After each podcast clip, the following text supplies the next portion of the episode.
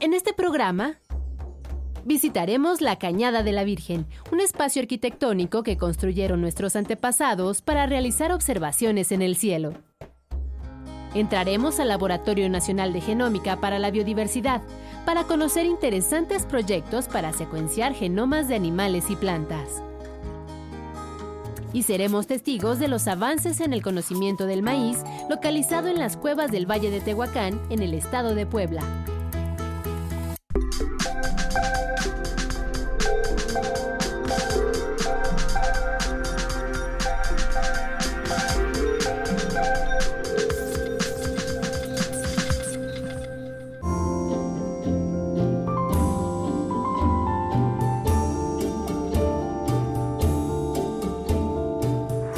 Bienvenidos a Factor Ciencia, yo soy Alejandro García Moreno. En este programa vamos a tratar temas que tienen que ver contigo. Conmigo y con todo lo que nos rodea.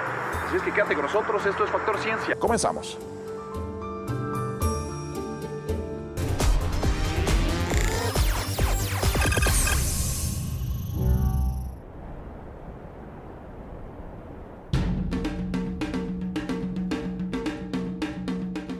Es la Cañada de la Virgen, un asentamiento prehispánico ubicado a 16 kilómetros de San Miguel de Allende, Guanajuato.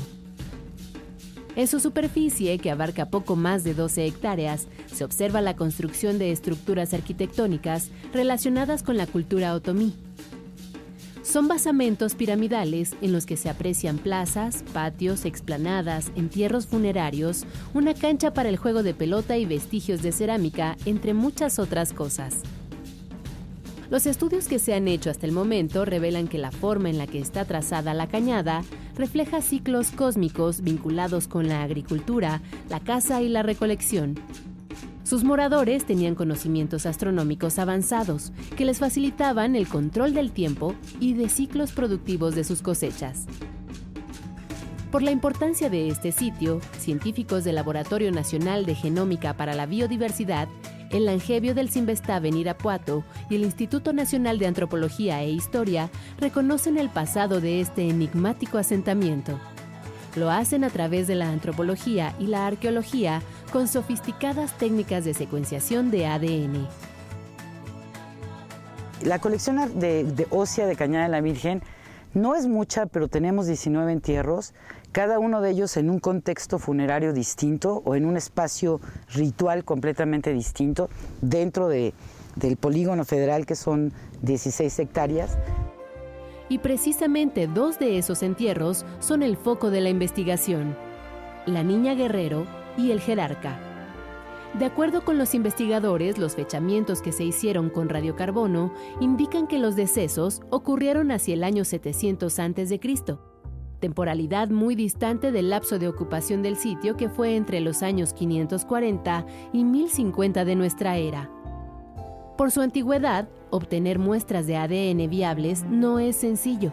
Los fragmentos óseos deben estar muy bien preservados. La información se puede obtener de un diente o un pedazo de cráneo.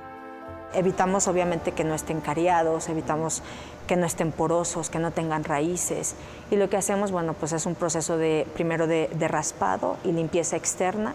También radiamos con UV, limpiamos con etanol, después cortamos, obtenemos el polvo y después de eso ya viene todo un proceso de extracción o de aislamiento de los ácidos nucleicos o del ADN que es un proceso molecular con, con distintas técnicas moleculares que utilizamos. Cuando las muestras son admisibles, llegan al laboratorio de ADN antiguo y se fragmentan molécula a molécula.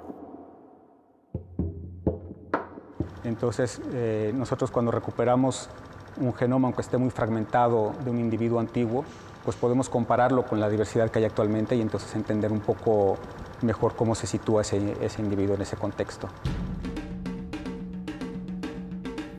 La investigación de este sitio, que lleva ya más de 15 años, revela que con las nuevas herramientas de la ciencia y la tecnología, hoy es posible reconstruir el rompecabezas de nuestra historia desde un nivel molecular.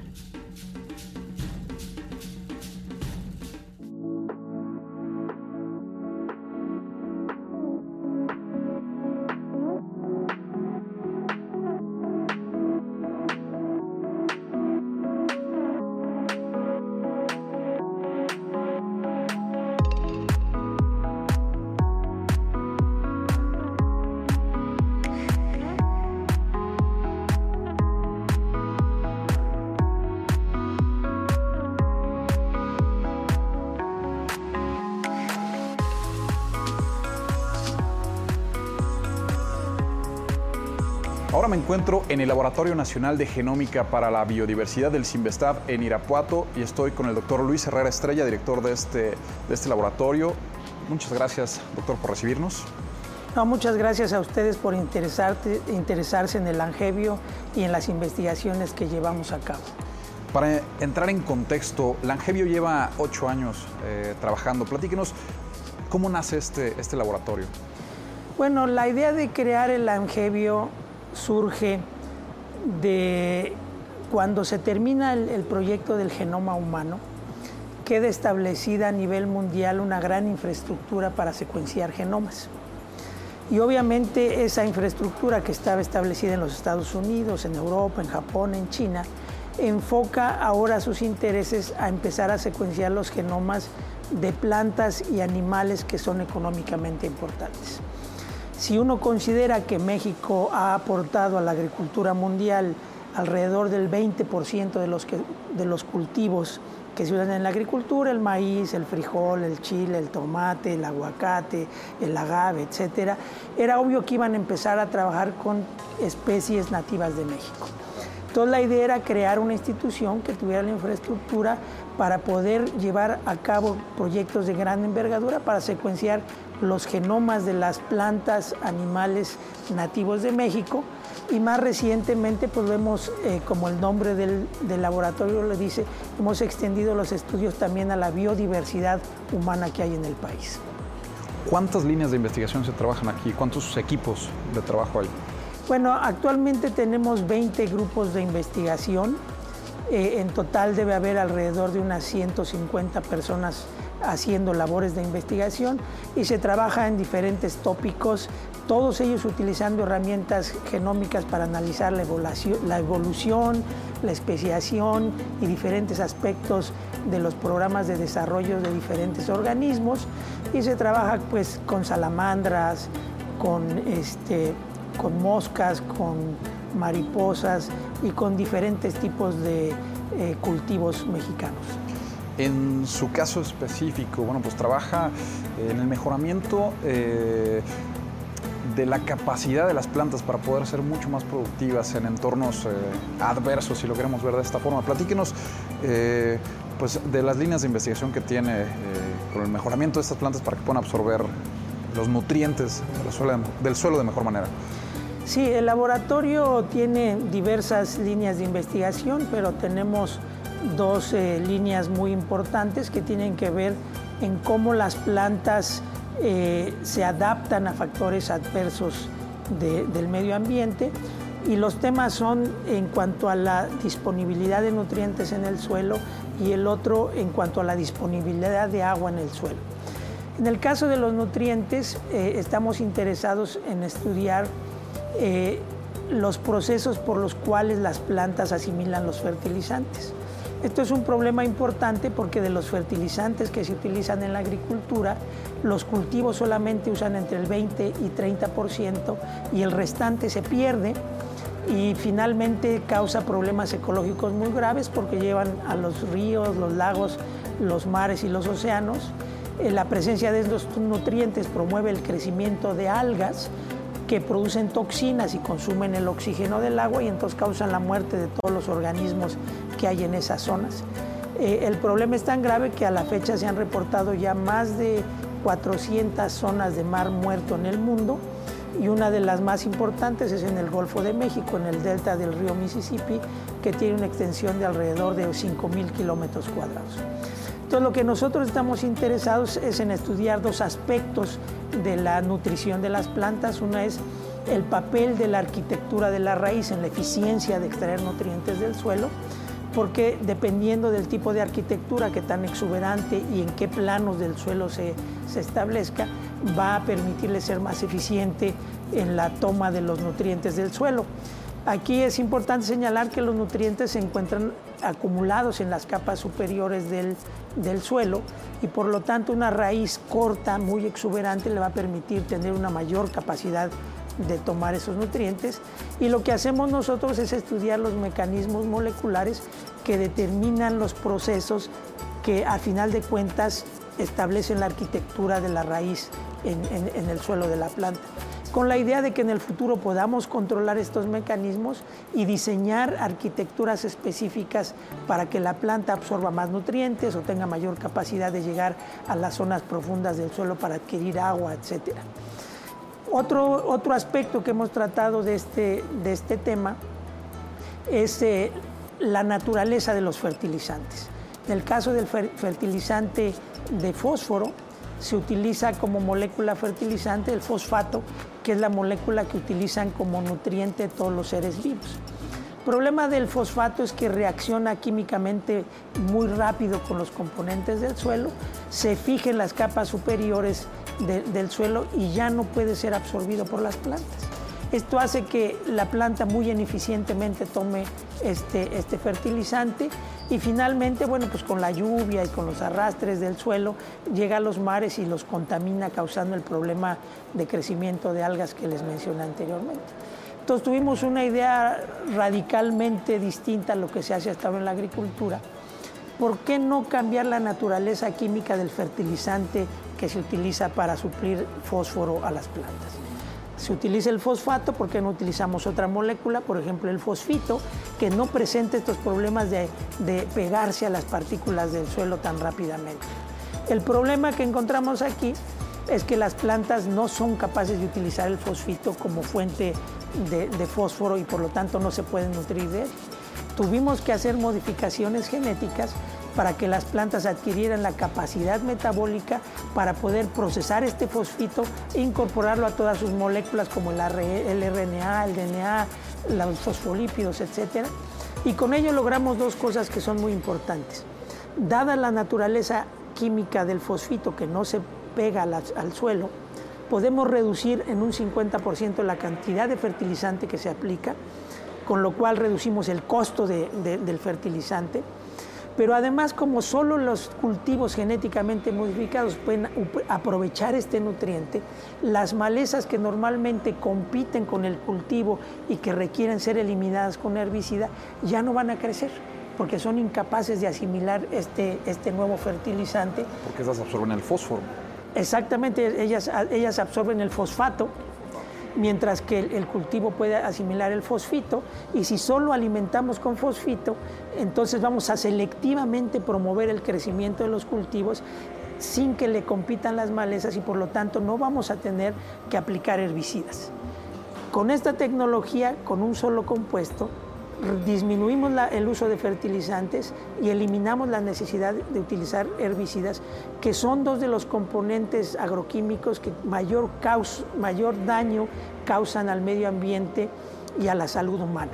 Entonces yo creo que esta tecnología es, de gran importancia, eh, siguiendo todas las, las reglas que nos establece la institución, creamos una empresa que está encaminada a comercializar esta tecnología en muchas partes del mundo porque es aplicable al 70% de la superficie cultivable del mundo. Este es otro punto interesante, la creación de una empresa, siendo un investigador que bueno, trabaja en una institución pública en México, esto no era posible hasta, pues hasta hace algunos años, hasta el año pasado. Platíquenos cómo eh, pues a través de esta experiencia se logra incluso una modificación eh, de ley para que más investigadores en el mundo puedan aprovechar sus, desarrollos, sus patentes.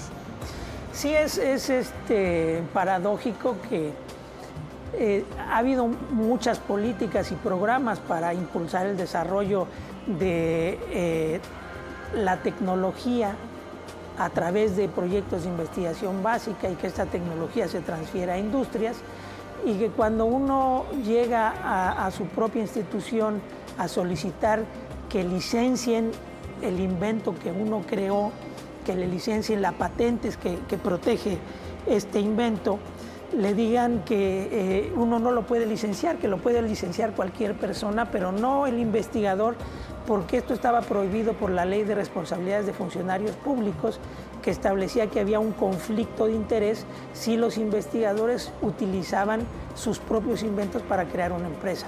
Esto porque se había recibido un recurso público para el desarrollo de la investigación. El, el, conflicto de interés se genera porque estas investigaciones se hacen con recursos públicos, y entonces este, el que el investigador explote esos, esos hallazgos obtenidos con recursos públicos establecía un, conflicto de interés.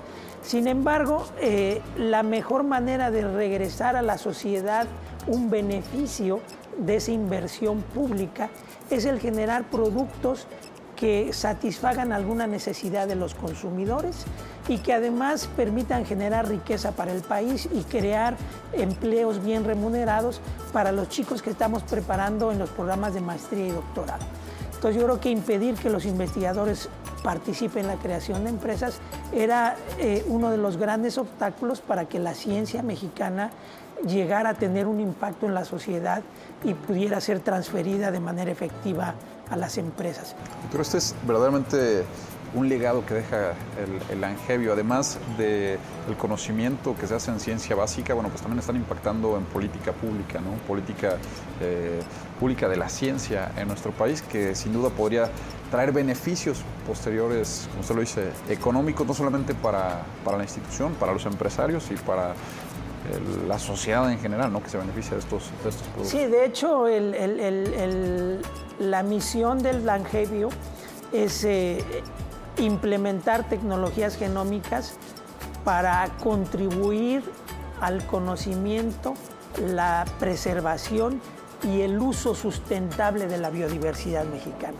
En el uso sustentable lo que, lo que implicamos es que debe haber una participación en el desarrollo de políticas públicas que permitan eh, explotar de manera razonable y, y con mente la conservación de la biodiversidad para que se genere riqueza para el país y tanto las zonas donde surgen estas especies nativas tengan un beneficio, las instituciones, los investigadores, pero creo que de, manera más importante que se empiecen a generar empleos bien remunerados que permitan a nuestros jóvenes desarrollar su capacidad de creativa.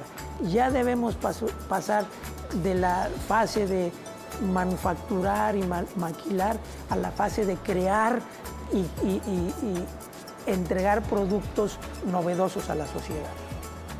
Doctor, le agradezco mucho esta entrevista. Nosotros continuamos en Factor Ciencia. Quédense con nosotros.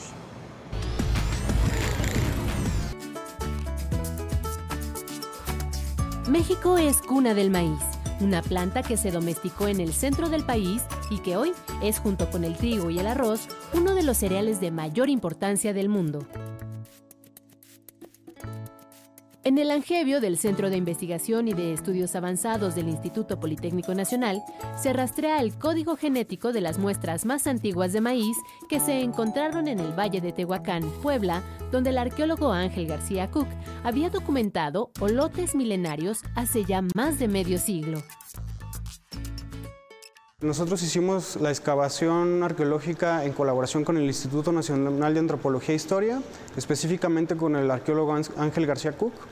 Eh, fuimos al Valle Tehuacán, en el que excavamos en las cuevas de San Marcos y Coscatlán, y encontramos cerca de 150 restos arqueológicos de maíz, pero también encontramos restos de chile y calabaza y frijol.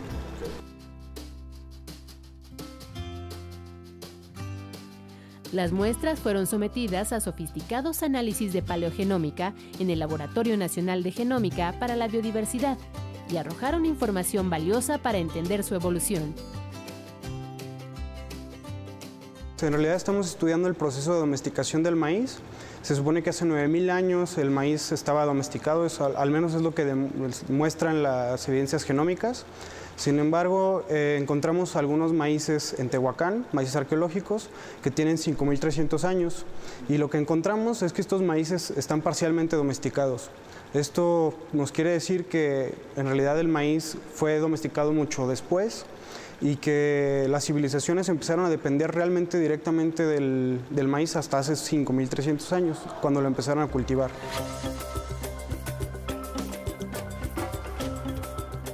De acuerdo con los especialistas, los datos obtenidos hasta el momento son de un gran valor cultural. Prácticamente el tener acceso a estos materiales, que pues, son los depósitos eh, de los desechos que ellos fueron dejando eh, año con año en estas cuevas, nos permite clasificar los materiales por antigüedad y entender un poco la dieta de estas personas hace 5.000 años cuando en realidad no había civilizaciones tan grandes y también nos ayuda a entender un poco pues justo cómo fue el maíz cambiando a través del tiempo. Pero estos conocimientos también pueden ser aprovechados en la agrobiotecnología y el mejoramiento genético de las plantas de maíz actuales. Sí, definitivamente. O sea, el teocincle, al no estar domesticado, tiene una resistencia natural al ambiente, que es generalmente a las plagas, a la sequía, a la insolación. Entonces, eh, entender cómo eh, fueron fluctuando estos genotipos en el tiempo nos permitiría identificar cuándo fueron fijados, pero también aprovecharlos. Entonces, pues es parte del estudio genómico que estamos haciendo.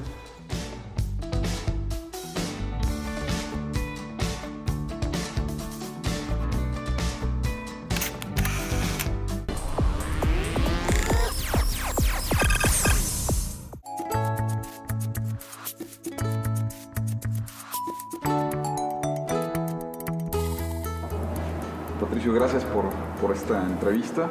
Gracias por, venir a visitarnos. Obviamente el, lugar de, por excelencia para, poder trabajar con el maíz es, el campo, ¿no? donde crecen estas, plantas. Eh, ¿Qué tipo de, experimentos tienen ustedes o de cultivos experimentales que realizan aquí en Sí, tenemos experimentos que tienen que ver con los materiales que evaluamos, con los sitios en donde esos materiales vegetales crecen y también con algunas condiciones especiales, como por ejemplo diferentes niveles de fertilidad de suelo o diferentes elementos que pueden ayudar eh, a que ese maíz crezca bien, como por ejemplo usando hongos. Los experimentos tienen que ver con evaluación de materiales de sitios de crecimiento y de condiciones de crecimiento en cuanto a fertilidad de suelo, por ejemplo.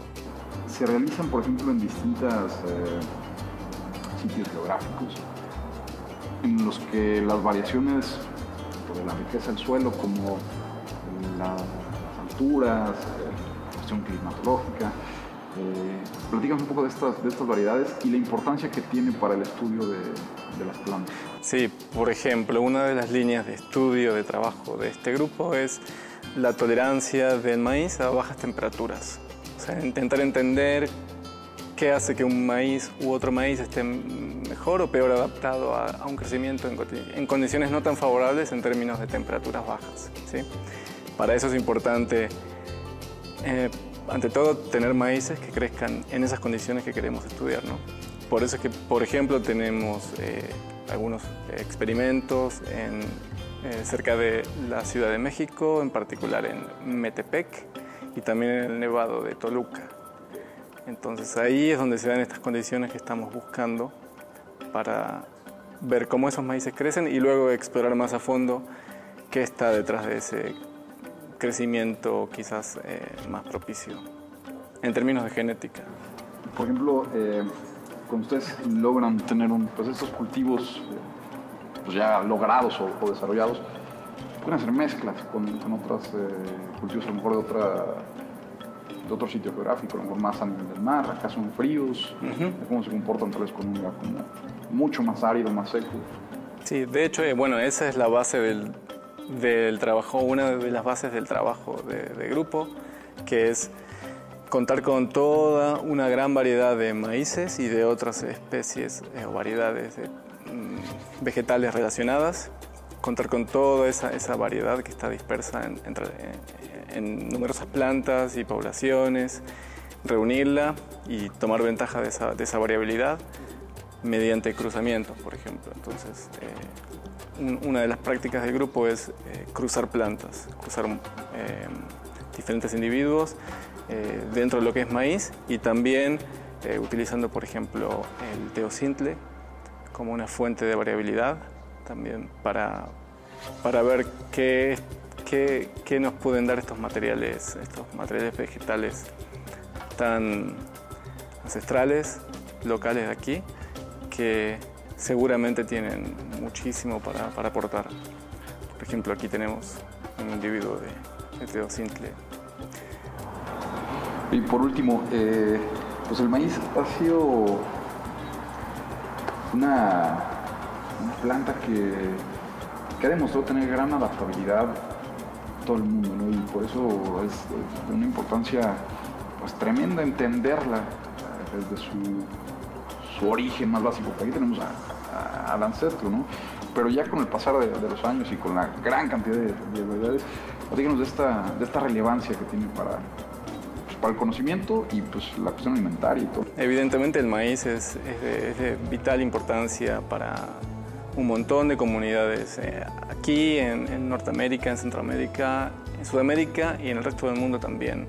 O sea, a donde quiera que vayas va a haber gente, comunidades, eh, familias cultivando maíz eh, y en muchos casos el maíz es la, base de la alimentación y así como, como bien has dicho, el maíz demostró que puede adaptarse gracias al ser humano que, lo ayuda a eso, puede adaptarse un montón de condiciones de crecimiento y gracias a, a toda esa variabilidad que lo hizo posible es que tenemos maíces creciendo por doquier y alimentando a, a, gran parte de la población del mundo.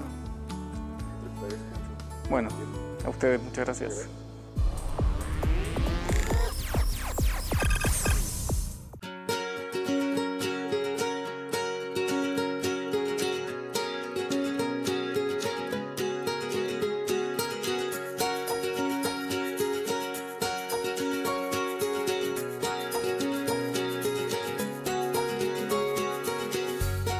Espero que hayas disfrutado de este programa que realizamos en el Laboratorio Nacional de Genómica para la Biodiversidad, el Angevio del Sinvestav en Irapuato. Yo te recuerdo que puedes seguirnos en Twitter, Facebook, visitar nuestro portal o descargar cualquiera de nuestros programas a través de iTunes. No olvides que seguimos investigando lo que ocurre en el mundo de la ciencia y la tecnología para llevarlo hasta tu pantalla. Yo soy Alejandro García Moreno y esto fue Factor Ciencia. Te espero la próxima semana.